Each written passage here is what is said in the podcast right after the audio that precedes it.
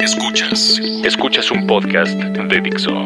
Escuchas a Moisés Polishuk. por Dixo, Dixo. la productora de podcast más importante en habla hispana. 10 reglas para cualquier director general en la transformación digital de sus negocios.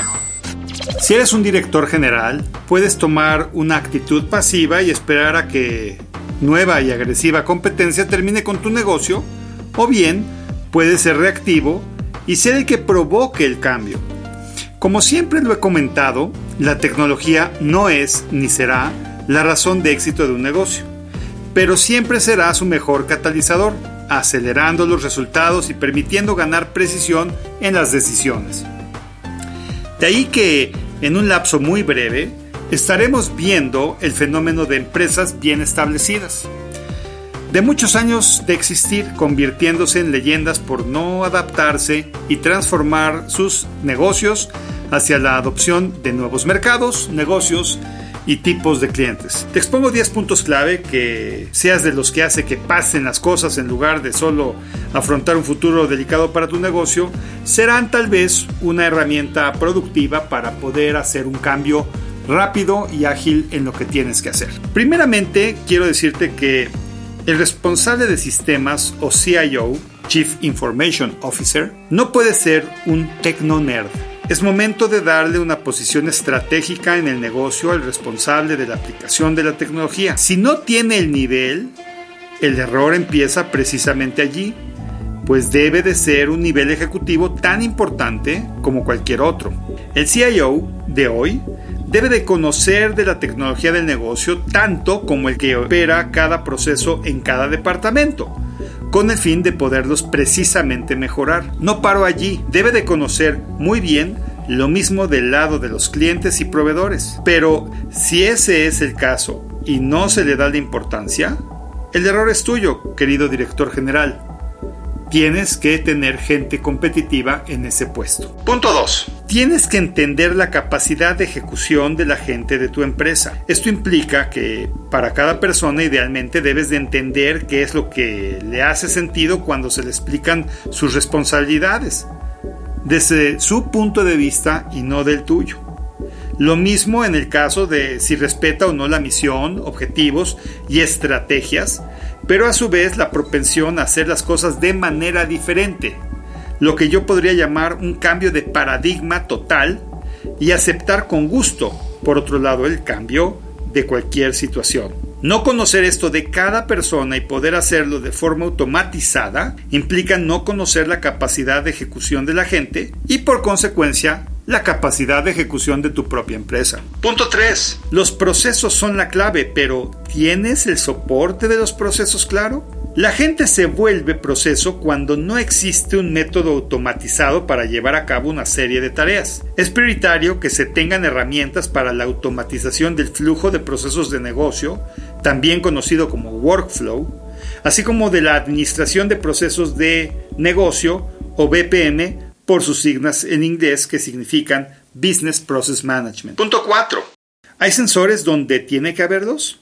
Con esto me refiero al uso de, la, de, forma estratégica del Internet de las Cosas. Sea cual fuera el giro, vale la pena estar seguros de que los sensores correctos estén en las actividades fundamentales que permitan agilizar la respuesta y conocer la operación al instante. Me refiero a cosas que van desde temperatura, altitud, geoestacionalidad o posición en donde se encuentran y bien, toda una serie de factores, vibración, en fin, el límite es tu imaginación. Punto 5.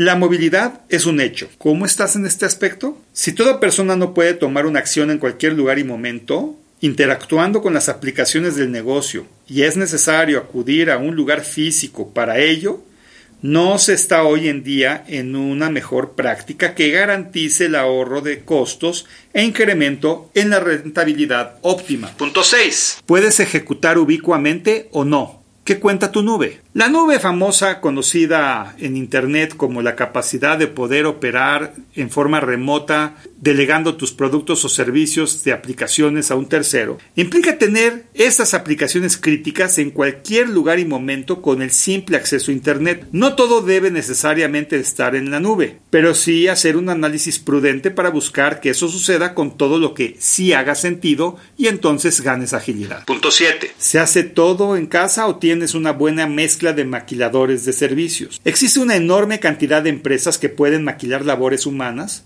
procesos y hasta servicios completos con mucha mayor precisión y a un costo predecible que no tiene imprevistos y de haberlos, se pueden mitigar con diversas alternativas que no demandan gastos superfluos a tu empresa. Vale la pena validar que esto suceda de forma natural. Punto 8. ¿Puedes anticipar el futuro o solo reaccionas a él? Allí la analítica es la clave. Existen servicios y aplicaciones increíbles que basados en las actividades y datos del pasado te permiten conocer el futuro de manera muy precisa. Esto puede permitir anticiparse a la competencia, no gastar de más y anticipar tendencias o cambios en la forma de comprar y o de vender en nuestro ecosistema de negocios. Ya no es un caso no tenerlas y por supuesto la analítica es el mejor aliado de los sensores precisamente para predecir con precisión y métrica cualquier fenómeno. Punto 9. Es el tiempo de replantear la estructura organizacional. La forma en la que se está estructurada la empresa,